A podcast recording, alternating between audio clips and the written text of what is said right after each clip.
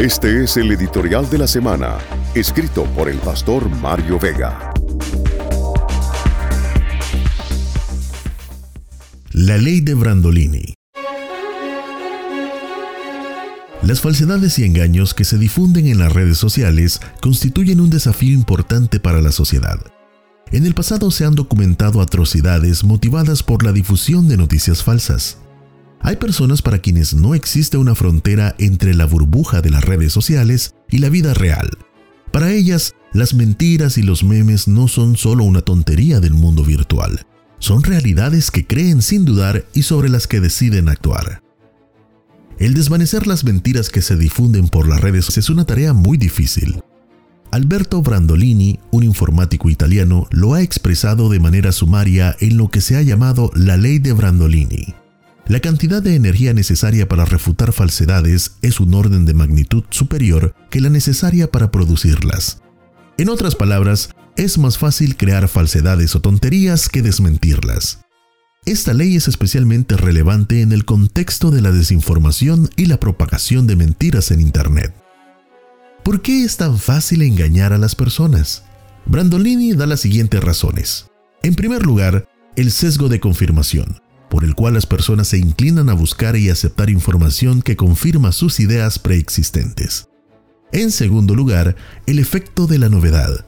Las noticias falsas con frecuencia son presentadas de manera sensacionalista o sorprendente, lo que las vuelve más propensas a ser compartidas en las redes sociales y a captar la atención de las personas.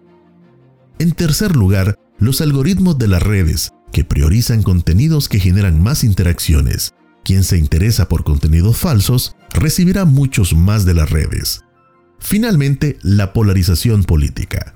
En sociedades polarizadas, las personas están más inclinadas a creer y difundir información que respalde su afiliación política, incluso si es falsa.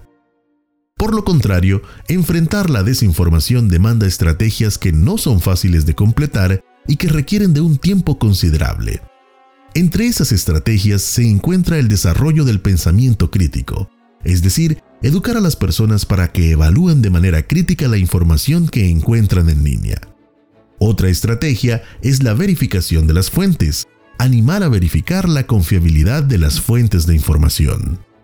Otra medida es la alfabetización mediática, enseñar habilidades para comprender cómo funciona la información en los medios y cómo se puede manipular. Finalmente, otra estrategia es la educación en tecnología. Ayudar a las personas a comprender cómo se propagan y se difunden las mentiras en línea.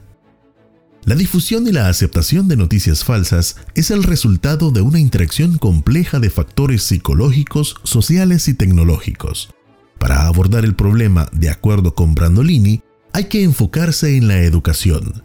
Pero este es un esfuerzo que requiere tiempo, inversión y persistencia.